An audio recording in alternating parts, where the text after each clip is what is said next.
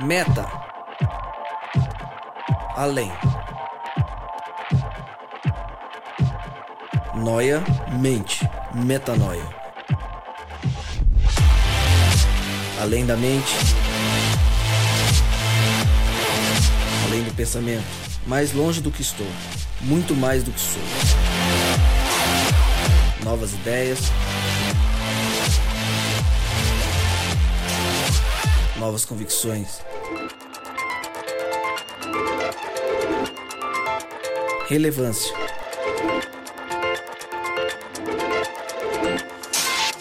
Plenitude. A busca pelo ideal.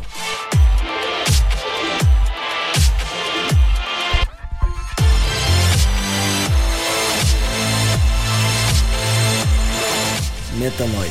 Expanda sua mente.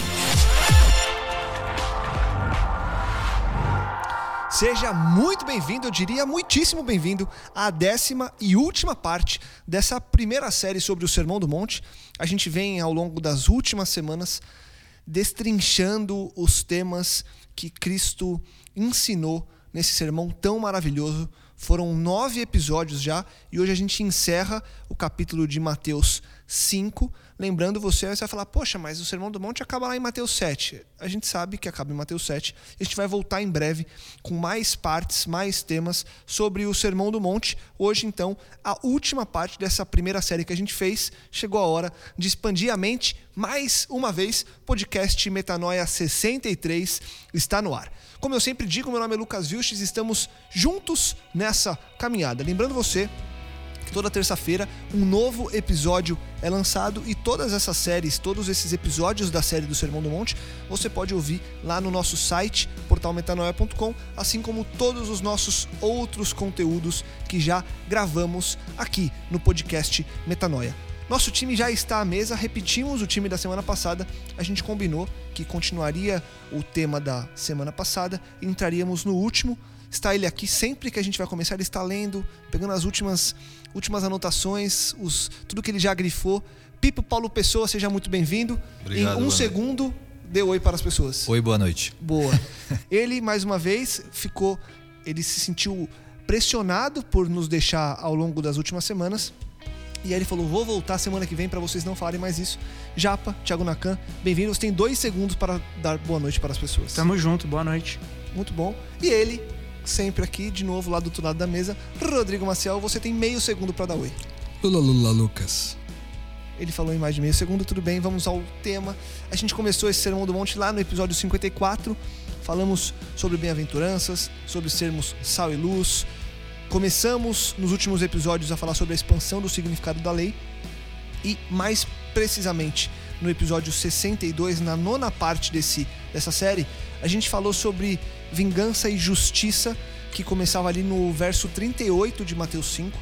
Eu vou ler de novo, eu li no último episódio, para a gente entrar em dois temas que a gente prometeu que voltaríamos agora. Eu primeiro vou ler e a gente vai para os temas, que pode ser que você que está ouvindo a gente agora também não tenha ouvido o próximo, o último, então você vai entender do que a gente está falando. Lendo então Mateus 5 a partir do verso 38. Vocês ouviram o que foi dito, olho por olho e dente por dente. Mas eu lhes digo: não resistam ao perverso. Se alguém oferir na face direita, ofereça-lhe também a outra. E se alguém quiser processá-lo e tirar-lhe a túnica, deixe também que leve a capa. Se alguém o forçar a caminhar com ele uma milha, uma milha, vá com ele duas. Dê a quem lhe pede e não volte as costas àquele que deseja pedir-lhe algo emprestado. A gente já falou do começo desse texto. Falamos sobre olho por olho, dente por dente. Falamos sobre o fato de dar a face, a outra face a quem te bater em uma das faces. Falamos também sobre o processo com relação à túnica, à capa, o quão complicado e o quão espiritual é entrar nesse tema. E a gente prometeu que entraria um pouco mais a fundo em dois pontos. A segunda milha e essa necessidade, essa, entre aspas, obrigação de sempre dar àquele que nos pede. E eu começo perguntando para vocês: o que é a segunda milha? O que é andar essa segunda milha? Pode começar com a parte teórica e a gente entrar na prática do dia a dia, como que a pessoa pode colocar isso na rotina dela de seguidor de Cristo, de discípulo de Jesus. Tic-tac, tic-tac. Pipo tá pensando, Rodrigo também, Thiago Japa ali, tranquilão. Eu acho que essa questão da, da segunda milha tem muito a ver com essa, com essa noção do, do prejuízo ficar para nós, né, cara? De a gente de a gente se conhecer, de a gente conhecer a Deus a tal ponto e por consequência nós a tal ponto que a gente se permite ficar com esse prejuízo de não somente andar uma, um quilômetro, mas talvez carregar dois quilômetros, né? Porque ele diz assim: se um dos soldados estrangeiros forçá-lo a carregar uma carga um quilômetro, carregue-a dois quilômetros. Aqui está falando de uma situação onde você é prisioneiro, né? E aí você é prisioneiro de um soldado estrangeiro e ele te força a carregar uma carga por um quilômetro. Ou seja, aquilo ali é uma injustiça, porque talvez você esteja é, fazendo um trabalho onde todas as outras pessoas que estão caminhando à sua volta não estão carregando a carga que você está carregando por um quilômetro. Mas você decide carregar a duas, porque há nisso uma noção de que não há prejuízo algum que possa ser atribuído a você é, que você não possa suportar. E mais do que isso, né? que a noção de prejuízo do outro não é a mesma noção sua de prejuízo, entende?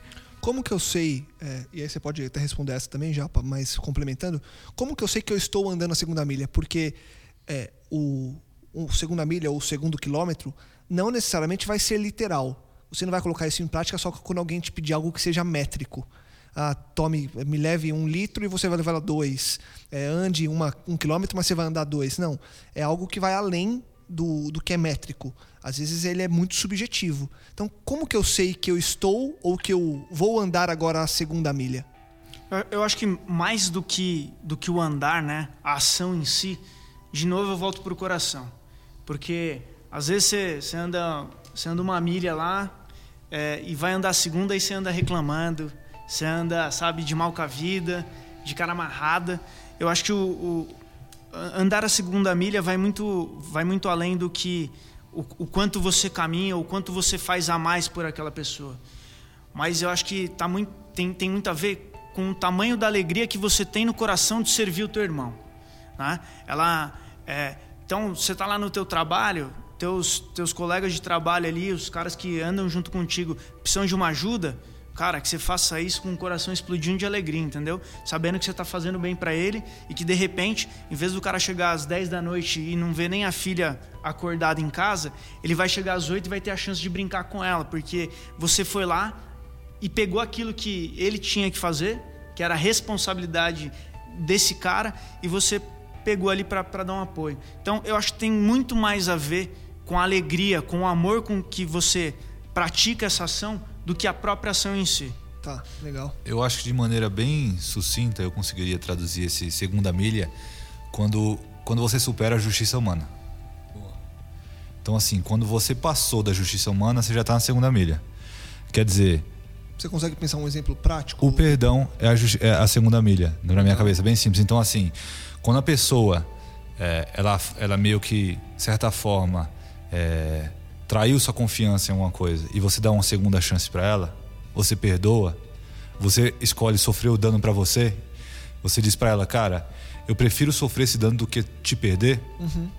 É assim que eu vejo como tem andado a segunda milha. Então, assim, quando a gente está falando aqui quais são os limites dessa justiça, de, de, do que a gente está falando na verdade, o limite é o amor. Então, quando você supera a justiça e vai para o amor, digamos assim, é que você está andando na segunda milha. Então é, mais uma vez, eu repito, para mim esse papo aqui de, de, segunda milha é espiritual também, porque é, não tem muita lógica, tá? Para mim, é, assim, eu não tenho como explicar exatamente como que é, porque eu não consigo colocar a segunda milha dentro de um tubo de ensaio aí. É, é Deus agindo na gente e a segunda milha aí só acontece quando ele, quando ele estiver intervindo mesmo porque por nós mesmos a gente não, não mal anda a primeira. É, já, a gente, a gente só quer o nosso bem, o nosso conforto e essa segunda milha não vai chegar nunca. Eu acho que esse exemplo que o, que o, Paulo, que o Paulo deu, que o Pipo deu pra gente sobre o perdão, eu acho que uma boa segunda milha nesse sentido do perdão é que além de perdoar, você possa servir o outro que você perdoou. Porque você vê Jesus, por exemplo, um dia antes dele ser crucificado, ele não só perdoou e antecipado as falhas dos caras, mas ele serviu os caras a tal ponto de lavar os pés deles. A Bíblia diz que ele tirou sua túnica de lado, vestiu um avental e começou a lavar o pé de todo mundo. E ele sabia que aqueles mesmos caras iam traí-lo no dia seguinte. Iriam virar as costas para ele, de alguma forma. Ou iriam negá-lo, ou iriam traí-lo. Mas ele vai lá, concede um perdão antecipado das falhas que eles ainda iam cometer, e, e, o, e a evidência de que esse perdão aconteceu de maneira genuína se traduz no serviço.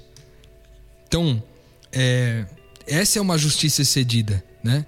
Não somente se limita ao perdão, mas ela estende ao ponto de agora eu posso servir aquele uhum. é, a quem eu perdoei como um gesto de evidência de que aquele perdão realmente foi genuíno e não foi somente um perdão de boca, de palavras, mas também de ação. Legal.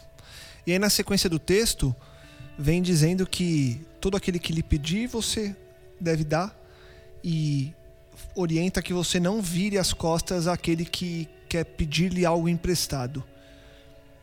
O que é isso na prática? Porque a gente conversa bastante, a gente vive muitas coisas e talvez, a, pelo menos para mim, a primeira coisa que veio à mente foi o cara do farol que vem te pedir. às vezes você tá lá com dinheiro no, no carro e você fala, não, não dou. Ou conheço pessoas que dão sempre. Ou também conheço pessoas que não, não querem pedir, não querem emprestar porque tem medo do, do possível prejuízo. Pô, empresta, sei lá, seu videogame. Hoje em dia, para meninos entre os 20 e 30 anos, é, o videogame tem um valor. E a pessoa às vezes, não, mas aí eu vou te emprestar, vai que quebra. Celular. Celular, não, seu computador, não. O carro. câmera, o carro. Não, carro? Não, carro jamais. Prestar o carro pro seu amigo viajar? Tá maluco, jamais. Maluco. Então, assim, é, é sempre que eu devo dar? Ou o que é esse dar sempre? Ou o que é esse emprestar sempre? Como observar isso? Ou, ou realmente é a risca do que está escrito? Me pediu, eu dou, se eu tiver condição, óbvio, e me pediu emprestado, eu empresto. É assim mesmo ou isso é um pouco subjetivo? Eu, eu acho que tem. Eu acho que antes de dar tem uma outra ação aí que, que Jesus ele é, é incrível, né? A mulher lá no poço ela ela ia tirar água todo dia, mas Jesus falou, cara, não é isso que você precisa. Não é dessa água que você precisa. Não é disso que eu estou falando. O que eu quero te dar, que eu, o que você precisa é além disso. Então, eu, a gente estava conversando aqui, batendo um papo, é, e há, há, um tempo atrás a gente aprendeu aí num, num curso que a gente estava fazendo, que é o seguinte, quando você, alguma pessoa que você sabe que é uma, um usuário de droga, ele vai lá e te pede alguma coisa, um pacote de bolacha, um pacote de fralda. No final das contas, a gente descobriu lá que isso aí dá um pacote fechado de fralda, um pacote fechado de bolacha, é algo ruim para essa pessoa. Porque no final das contas, ela vai pegar aquele pacote de bolacha que uma vez está fechado e vai trocar por droga. Então é um dinheiro que o que, que vai acontecer? Vai prejudicar ainda mais a situação do cara. Então, eu acho que o grande ponto está no seguinte: no Espírito Santo trabalhar dentro do nosso coração para dar tamanha sensibilidade para enxergar qual é a real necessidade do cara. A real necessidade do cara não é o pacote de bolacha, é ser livre desse vício que atormenta a vida dele. E como é que você pode dar algo que resolva efetivamente o problema, a causa raiz da vida desse cara? Então, é, é dar sempre, mas com a sensibilidade do espírito do que realmente o cara precisa para a vida dele. Cara, isso aqui eu, eu eu reconceituei isso aqui na minha vida há alguns anos atrás. E isso faz muito sentido para mim hoje, tipo, quando a gente entende que a gente está em missão, que nós somos seres espirituais vivendo essa experiência humana, a gente entende que todo mundo que cruza o nosso caminho cruza para ser abençoado por, por Deus através de nós, entendeu? Qualquer pessoa, qualquer. Então vou dizer como eu entendo essa experiência, tá? Não quer dizer que seja uma regra para todo mundo, mas é como eu vejo a experiência.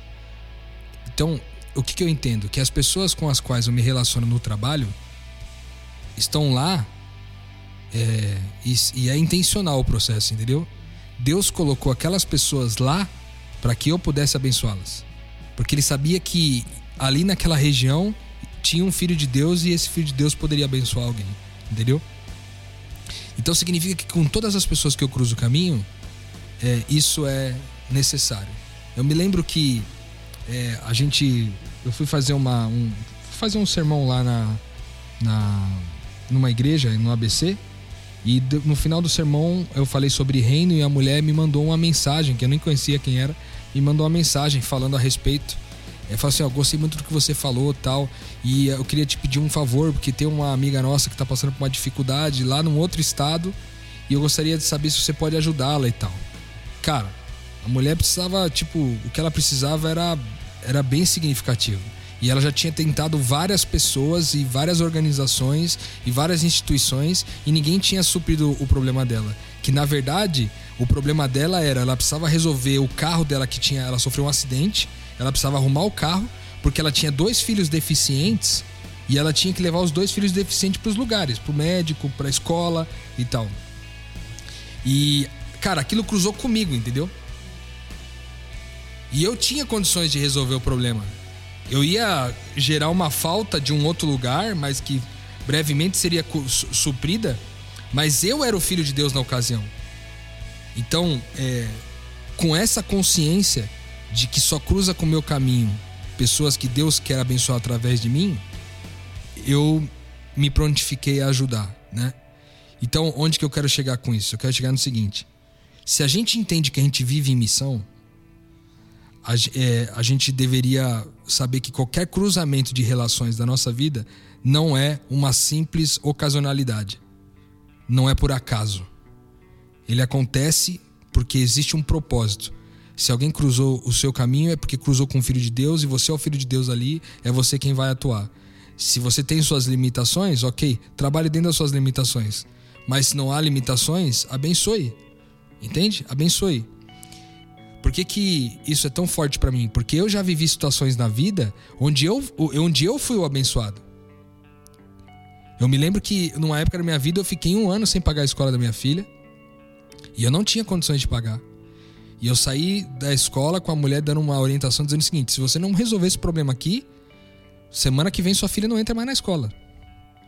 E eu não tinha condições financeiras de resolver o problema. E eu me lembro que na segunda-feira eu compareci lá, pedi as contas para fazer algum tipo de acordo. E quando a mulher trouxe para mim é, as contas, ela disse: Olha, na semana passada veio uma pessoa aqui e resolveu toda a sua conta e pagou toda a sua conta. Eu, eu, eu percebi o valor de ser abençoado por um filho de Deus, entende? Então, é muito importante a gente lembrar dessa, dessa questão da consciência de missão, cara se eu, onde eu piso é Deus chegando, onde eu olho é Deus olhando, onde eu abraço é Deus abraçando, onde eu cumprimento é Deus cumprimentando, entende? Se eu tenho essa consciência, qualquer pessoa que vier me pedir alguma coisa, eu vou estar sempre disposto a dar, dentro obviamente das limitações. É, e se alguém me pedir alguma coisa emprestada, da mesma forma. Né? Então eu acho que essa consciência de viver em missão pode facilitar muito esse processo aí. Continuando aqui, e agora vindo para a parte do texto que seria propriamente dito desse episódio, Cristo fala sobre o amor aos inimigos a partir do verso 43. Eu vou ler para a gente começar a conversar sobre esses versos. Vocês ouviram o que foi dito: ame o seu próximo e odeie o seu inimigo. Mas eu lhes digo: amem os seus inimigos e orem por aqueles que os perseguem, para que vocês venham a ser filhos do seu Pai que estás nos céus porque ele faz raiar o sol sobre os maus e os bons e derrama chuva sobre justos e injustos. Se vocês amarem aqueles que os amam, que recompensa receberão? Até os publicanos fazem isso. E se vocês saudarem apenas os seus irmãos, o que estarão fazendo demais? Até os pagãos fazem isso. Portanto, sejam perfeitos, como perfeito é o Pai Celestial de vocês. O que, que é esse amor aí aos inimigos? Como amar um inimigo? Eu acho que uma boa pergunta é quem é o inimigo? Quem é o inimigo? Porque é o seguinte: o inimigo é o diabo, bicho. Né? O inimigo é o diabo.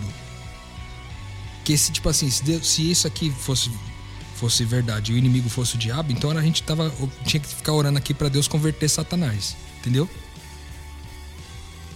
Então, o inimigo não é o diabo. Mas eu posso é, entender que o, o nosso inimigo, na verdade, são os nossos amigos mais próximos, cara. Porque são eles que conhecem as nossas fraquezas, são, ele, são eles que conhecem as nossas debilidades, e são as pessoas mais próximas que têm a maior facilidade em nos ferir. Ou eu tô falando mentira aqui? As pessoas mais próximas são as pessoas que mais têm facilidade de nos ferir, porque elas nos conhecem, elas sabem nossas vulnerabilidades, sabem onde o calo aperta, entende? Então, quando ele está falando aqui de ame os seus inimigos, ame é, os seus amigos. Eles, que aqui no texto diz assim: vocês ouviram que é ame seus amigos e odeie seus inimigos. Mas eu lhe digo: ame os seus inimigos e orem por aqueles que perseguem vocês. Ou seja, a gente tem uma excelente oportunidade de amar as pessoas que são verdadeiramente as nossas é, inimigas, que são as pessoas que são mais próximas. Porque com essas pessoas, porque você fala assim, não é muito comum a gente dizer o seguinte, ó, ah, cara, eu consigo esse negócio de perdoar as pessoas, mas o duro é perdoar lá em casa. O duro é perdoar a esposa, a mãe, a irmã, o filho. Por que, que é mais difícil resolver o problema em casa do que na rua? Entendeu? que é mais difícil ser Jesus em casa? Por que, que é mais difícil ser Jesus em casa, entende? Porque é ali onde nós estamos rodeados dos nossos inimigos, entende? Não inimigos do ponto de vista assim, é aquele que constantemente está querendo te ferir, não, mas é porque é aquele que conhece todas as suas debilidades, meu. É aquele que tem a maior capacidade realmente de, de te, te magoar, de te ferir, né? De te botar para baixo, entendeu? Mas, mas até ele teoricamente fazer isso, ele não é seu inimigo. Então, ele não é seu inimigo até segunda ordem, entendeu? Sim, não. Ele tem um potencial para, mas até é. então ele não é. Eu eu... E, a, e a, deixa eu só, só completar, Pipo. Até ele não ser. Quem é o inimigo? Eu entendi e faz todo sentido isso. Eu, porque é, é, uma metanoia grande, eu diria, mas. Eu diria com que o que Jesus está falando aqui de inimigo, é, para mim parece bem claro. Inimigo seria a pessoa que você não gosta ou não está gostando no momento como você que se encaixaria no que você diz como as pessoas mais próximas, porque as pessoas mais próximas são aquelas que conseguem nos magoar, magoar e a gente fica com aquele sentimento ruim em relação a ela. Só que também é aquela pessoa que você não, não, é, não é aquela pessoa tão próxima assim que você odeia a pessoa. Aquilo se encaixaria também como inimigo. Eu acho que esse inimigo, Jesus estava falando bem na linguagem das pessoas, que é o que, que é o inimigo da pessoa? É a pessoa que ela não gosta. É isso. No público está falando. É, e eu acho assim, que para esse texto, o Ed René até ele tem um, um dos talmidins dele lá, ele fala é, tem um, o título próximo. Ele fala bastante de três conceitos que para mim é muito importante para a compreensão disso daí, que é o conceito de próximo, o, o, conceito de amar e de gostar. Ele fala quem que é o próximo? Ele fala próximo nesse texto. Você vê, ame seu próximo, odeie o seu inimigo, o que as pessoas dizem, né? O próximo é aquele que você tem uma relação de amor. O próximo é diferente de é, é, de pessoa que está perto de você. Você pode dormir com a pessoa ao seu lado e ela não ser seu próximo. Para você ser próximo àquela pessoa, você tem que dar um passo de qualificador, um passo de amor. Ao você, por exemplo, o bom samaritano, ele foi próximo do outro, porque ele teve um passo de amor. Os outros, o fariseu que passou, olhou e foi embora, ele não, eles não foram próximos dele. Por isso Jesus fala assim, quem foi o próximo dele? essa pessoa que teve a relação de amor. E amar de maneira sucinta, sucinta é querer o bem. E gostar é querer estar perto. Então, é, Jesus ele não propõe a gente gostar dos inimigos, ele fala para a gente amar. A gente, com o nosso coração aqui, é, de, de, ser humano aí, difícil, é difícil a gente querer todo mundo estar tá perto. Até o, o próprio é, o Ed René, ele nessa meditação dele, ele fala assim: Jesus mesmo não gostava de todo mundo. Ele não gostava dos fariseus. Ele não gostava dos, dos hipócritas. Não eram pessoas que ele, que ele tinha vontade. É difícil, ele fala até assim: é difícil você pensar Jesus querendo dividir uma pizza com esses caras. Assim, ah, vamos sair para comer uma pizza? Ele não, não é o tipo de pessoa que ele faria isso. Ele, ele gostava mais de estar. O gostar, tá? O gostar de querer estar próximo, mais de, do, dos pecadores, da prostituta. Os cobradores de impostos. Agora, ele era o próximo de todos. Ele tinha uma relação de amor com todos. Ele queria o bem de todos. Esse que é, eu acho que essa definição dessas palavras me, me faz muita diferença e me faz muita diferença para encarar esse texto. O que é o próximo, o que é amar, o que é gostar. E para mim é assim, o inimigo aqui dessas passagens aqui, o que Jesus fala tem, tem a ver até com ele estar tá conversando com o público ali, para as pessoas para que as pessoas entendessem o que ele está falando, tem a ver com as pessoas que elas não gostam. Então, assim, é, até o publicano faz isso tal. Meu, a pessoa que você gosta, você, faz de tudo por ela, que você quer. Agora, e a que você não gosta? Eu acho que tem a ver com isso. Eu- Fechando o que. Eu endossando essa questão ainda da questão do inimigo, que pra mim é muito forte. Depois que eu compreendi isso também facilitou muito o processo aí de caminhar em casa. É que é o seguinte, vamos supor. Eu tenho lá, eu coloco a Suelen lá dentro de uma sala. E aí eu peço pro, pro grupo de amigos pegar e falar assim, cara, falem, falem tudo que tiver de pior pra Suelen pra amargar o coração dela. Aí os caras vão lá e amarga, amarga. Talvez eles levem, tipo, sei lá, umas quatro ou cinco horas. Seis, umas quatro ou cinco horas pra amargar o coração da Sueli, minha esposa. Aí, cara, de repente, se eu chamar o diabo pra fazer isso aí pessoalmente, talvez ele consiga fazer em, em três ou duas horas amargar o coração da Sueli. Mas me dá cinco minutos com ela pra você ver. Se eu não consigo amargar o coração dela muito mais do que o diabo fez, e muito mais do que um grupo de amigos próximos dela faria. Então, nós conhecemos os caminhos das pessoas que nós convivemos dentro de casa, entendeu? Ou nós conhecemos os caminhos das pessoas que a gente convive, que são mais próximos, amigos de trabalho, amigos de ministério, etc. Então é muito mais fácil ferir, a gente fere muito mais rápido. E cara, é natural, porque isso aí as pessoas fazem conosco todos os dias, nem o Lucas falou, mas cara, até o momento que ela falha com você, ela ainda é teu amigo, ela não é teu inimigo ainda, mas na verdade ele é, ela é constantemente um potencial inimigo, entende? Porque ela conhece todas as suas fraquezas. Então, o que eu quero dizer aqui é lógico que isso se aplica aos inimigos no geral, né? Todos os inimigos. Mas eu acho que a gente consegue, é, numa vida onde eu não durmo com o cara, entendeu? O inimigo tá lá, porque aqui tá falando assim, ó. Orem por aqueles que perseguem vocês. Cara, às vezes o cara tá lá fora, pô, fui dormir em casa, o cara não tá lá, entendeu? Agora, com as pessoas que são mais próximas a mim, cara, essa perseguição se torna quase insuportável. Porque são pessoas que me conhecem de profundo, entendeu? Então, esse amor a esses inimigos, orar, porque veja, a gente tem dificuldade de orar é, intercessora, intercessoriamente, com exceção de algumas pessoas. Eu tô aqui com o Jap, porque é um cara que ora, que eu conheço o coração do Jap e a pessoa do Jap, eu sei que ele ora muito pelas pessoas de maneira intercessora. Mas, cara, quantos de nós, você que tá ouvindo aí o podcast, a gente aqui também, quantos de nós oramos uns pelos outros? Você gasta tempo falando do, do seu amigo, do seu vizinho, orando pelo, pelo seu chefe, pelo seu colega de trabalho? Você gasta tempo fazendo isso? Cara, se nós não gastamos tempo nem orando por eles, quanto menos orando com os da nossa casa. Entendeu? Então, no final das contas, quando ele fala isso de, de amar os inimigos, isso faz todo sentido pra mim, porque sejam eles quais forem, os mais próximos ou os mais longe, ele tá dizendo de, de dar esse passo de decisão de querer o bem das pessoas, independente do que elas possam é, oferecer contra a gente e trazer eventualmente algum tipo de prejuízo. Né? Até porque, antes de ser inimigo, é filho de Deus. É meu irmão. Né? Então, se eu entendi que eu sou filho e que a gente é uma família, cara, não interessa se o cara é amigo ou se ele é inimigo. Ele é meu irmão do mesmo jeito. Então, eu acho que quando a gente entende isso e quando a gente é, realmente vive com essa convicção dentro do coração, cara, aí fica difícil a gente dizer quem é inimigo, quem é amigo. Porque no final das contas, a, a, a nomenclatura filho, ela prevalece sobre qualquer coisa.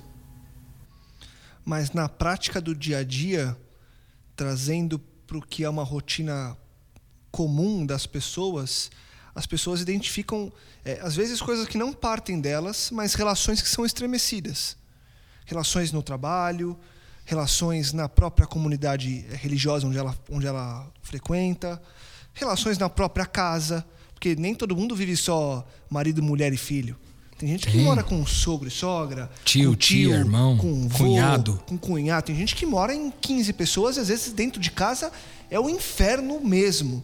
O que eu, o que eu queria dizer é o seguinte: as pessoas na prática é, enfrentam situações que são muito difíceis, enfrentam pessoas que sim são filhos de Deus, mas que são muito difíceis.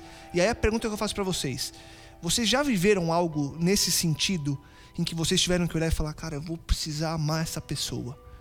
é difícil, mas eh, vocês já viveram a, o, o cerne dessa questão aqui, o centro disso, de olhar para uma, uma pessoa e falar: que complicado que vai ser.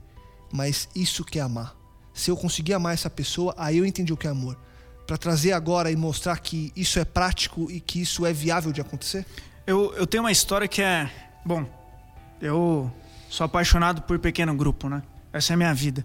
E eu falava assim, cara, como é que eu, como é que eu falo que eu, que eu me relaciono, que eu gosto de conviver com as pessoas, se tem gente que eu não gosto, entendeu? Tem gente que eu não gosto, cara. Eu não consigo conviver com algumas pessoas, não conseguia conviver com algumas pessoas. Poucas, na verdade. Mas tinha um cara que. Esse era o cara que eu não conseguia conviver de jeito nenhum. Eu falei assim, cara, como é que pode esse negócio aí? Eu falo de amor, eu falo um monte de coisa, mas isso aí eu vou precisar resolver na minha vida. E aí foi uma decisão. Eu falei, não, eu vou. Eu vou ter que me relacionar com esse cara. Aí o que eu fiz? Óbvio, vou pedir para Deus, né? Falei, Deus, eu não tenho capacidade nenhuma de amar esse cara. Uhum. Não tenho. Não curto, tipo, papo tal, me incomoda. Ruim a relação. E aí, a decisão que eu tomei foi a seguinte: eu vou fazer um pequeno grupo, só que para esse cara participar comigo, seja onde for, na minha casa, na casa dele, é, na casa de outra pessoa, cara, eu tenho que dar chance de Deus trabalhar no meu coração para que esse cara, que eu gosto desse cara, que eu quero bem desse cara, que eu não queria estar perto dele. E Deus, ele faz milagres, né? Em três meses eu cheguei para esse cara na imersão e falei para ele, falei, cara, é o seguinte, esse pequeno grupo aqui, ó, ele surgiu porque eu não gostava de você. Hum. Eu não curtia ver perto de você, cara. Não, para mim não dava, entendeu?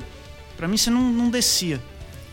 Só que em três meses Deus transformou aqui meu coração e eu posso dizer que eu te amo, cara. Uhum. Que você é um cara que eu vou continuar orando, que eu vou continuar caminhando junto contigo. E que hoje, onde você estiver, eu vou querer estar junto, cara. Eu vou querer estar perto.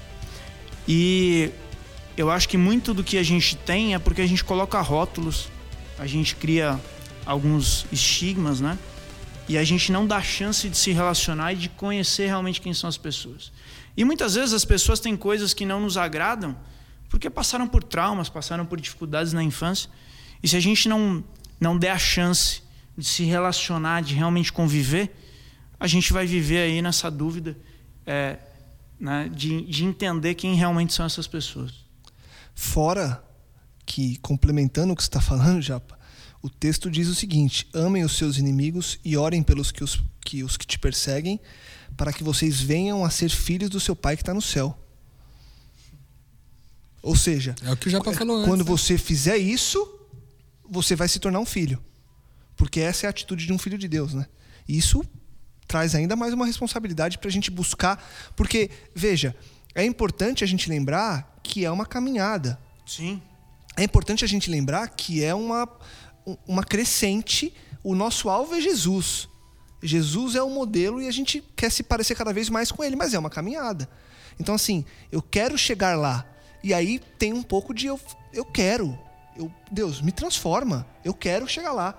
E isso traz uma responsabilidade pra gente, não traz? Quando vocês é, leem e já leram esse texto algumas vezes, é, isso joga um pouco de. Tá vendo? É isso que eu espero. É isso que eu quero de você. Não como uma cobrança, mas como algo assim. Poxa, eu sonho isso para você. Você não quer isso também? Você não quer viver isso? Não é tão gostoso viver o que você é, viveu, Japa? Experimenta que é bom, sabe? Experimenta, se permita. Se permita viver isso. Eu acho que a, a, o primeiro ponto sempre é a decisão. E aí depois quando você olha tudo, você fala assim, cara, como eu sou um babaca, cara. Como eu demorei tanto tempo, entendeu? para conviver com o cara. Por, por, besteira da minha cabeça, do meu coração egoísta, né? Que, que rotula todo mundo. Então, é, Deus nos convida a experimentar essas relações. É, eu acho que assim, até no exemplo que o Japa citou, é, era uma pessoa que também buscava o propósito dele, estava participando do pequeno grupo, então, então ele viu até, eu vi um esforço da parte dele de não só amar o cara, mas também gostar do cara.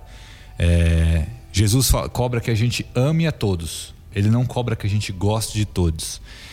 Pensando no, no, até no, no, cenário que o Japa falou, é algo possível. Assim, eu achei legal. Ele fala assim, cara, é, eu queria ter um sentimento diferente também desse cara. Eu queria gostar mais desse cara. Esse cara também ele tá também filho de Deus, enfim, eu queria ter um sentimento diferente, não só uma relação de serviço que é o amor com ele, mas também se gostar, uma luta dele. Eu achei bem interessante.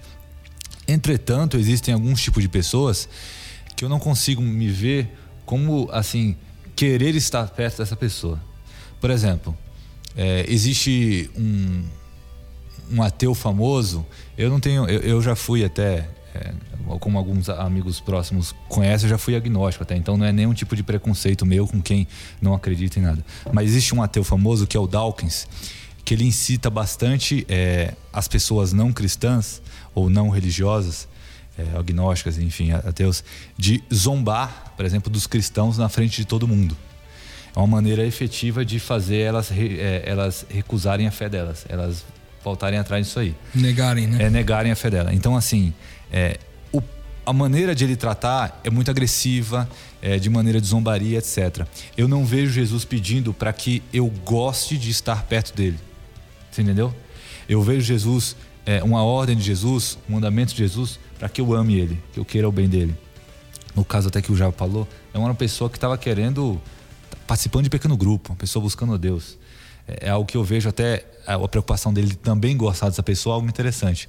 Mas não dá para a gente realmente gostar de todos. Não foi, eu acho que isso que Jesus cobrou da gente.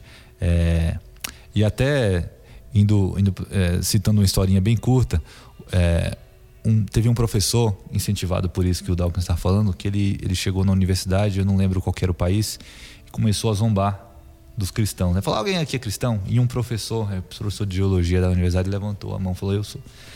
Aí ele falou, esse, essa Bíblia aí é uma besteira. Falei, por quê? Esse Sermão do Monte é a coisa mais besta que eu já vi. Não tem como seguir ele. Aí ele falou, por que não? Vem cá. Aí ele deu um tapa na cara do cara. Isso é história de verdade, tá? Não é uma ilustração. Ele deu um tapão na cara do cara. E aí o professor virou outra cara. Ele levou na literalidade, né? Deu o outro lado. Aí ele falou: ah, é, lá fala que é para dar túnica. Você não tem túnica, então me dá sua calça. Aí foi, desculpe, o professor pediu desculpa para o pessoal da, da universidade e deu a calça pro cara. O que aconteceu é que no outro dia a sala do professor estava lotado de alunos muçulmanos pedindo perdão. Nossa. Você entendeu?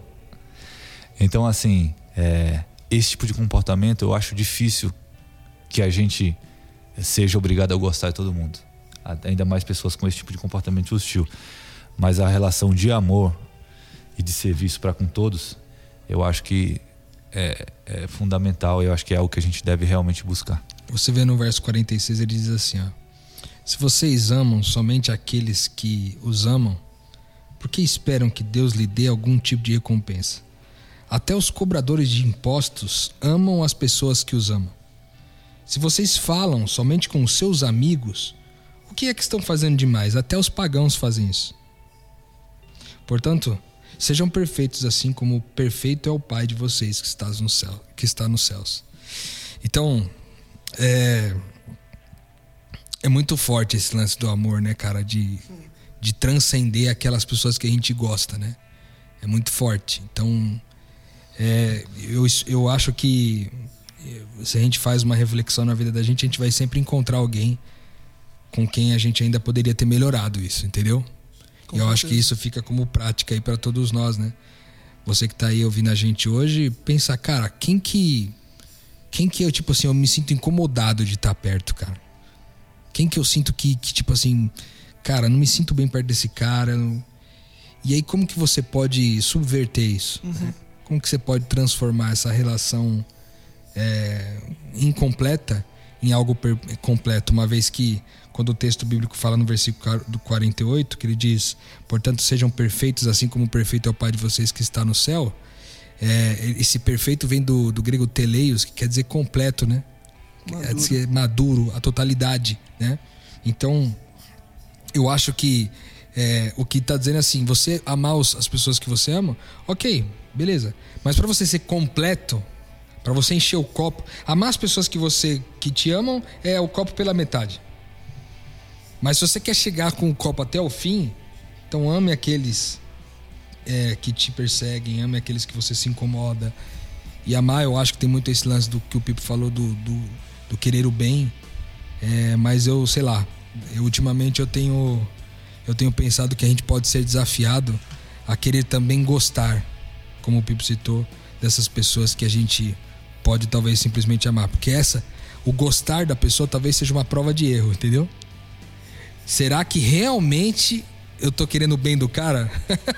E Eu acho que ao tentar, ao, ao ir pro lado que Jesus falou de amar, o, o gostar, ele, ele é muito mais fácil, né?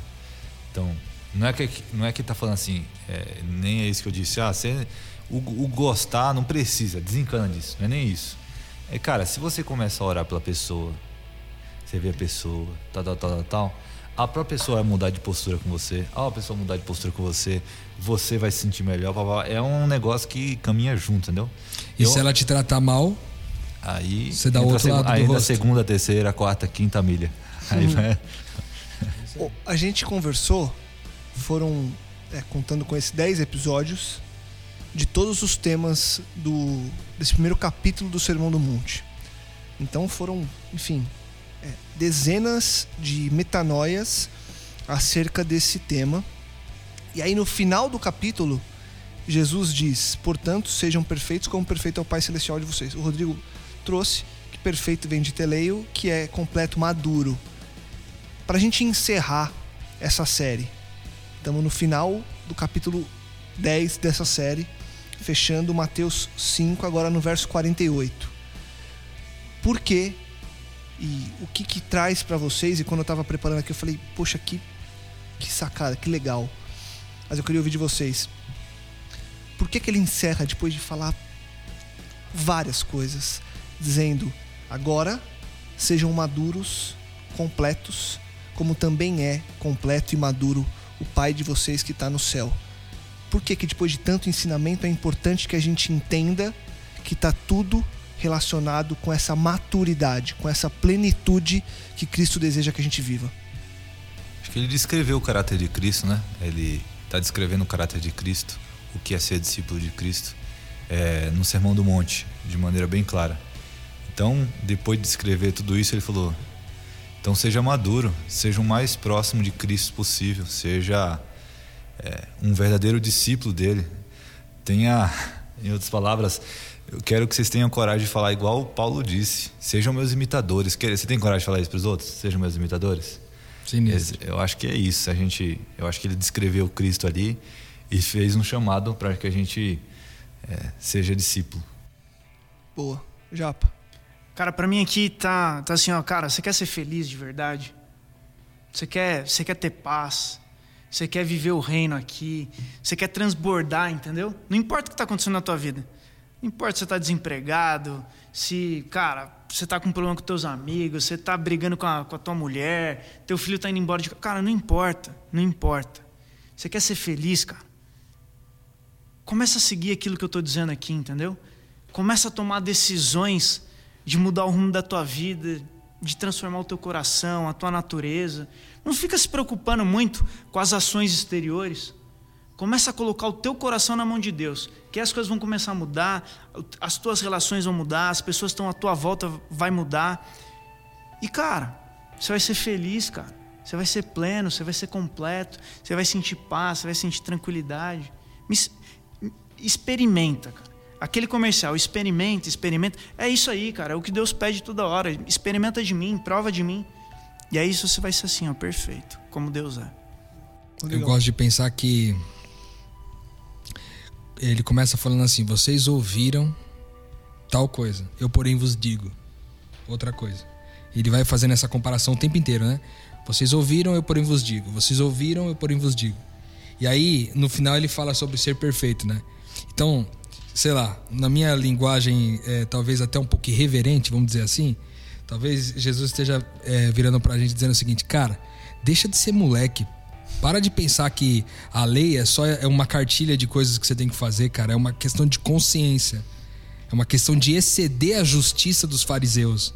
Cara, sai dessa, desse negócio de 603 leis e cartilha para cumprir e entra numa outra perspectiva, cara, onde a, ré, a, onde a, a lei é ditada pela consciência do Espírito, pela consciência do reino, pela consciência de pequeno Cristo, entende? Então, deixa de ser moleque com isso aí, cara, e vamos experimentar alguma coisa que tem mais sentido. Para de ficar discutindo se pode usar brinco ou se não pode. Para de discutir da tatuagem. Para de discutir da roupa X, da Y. Cara, para de discutir isso e vem viver uma vida que é mais completa, mais madura. Entendeu? É esse o chamamento de Cristo, na minha opinião, quando ele fala desse finalzinho aí. Sensacional, sensacional.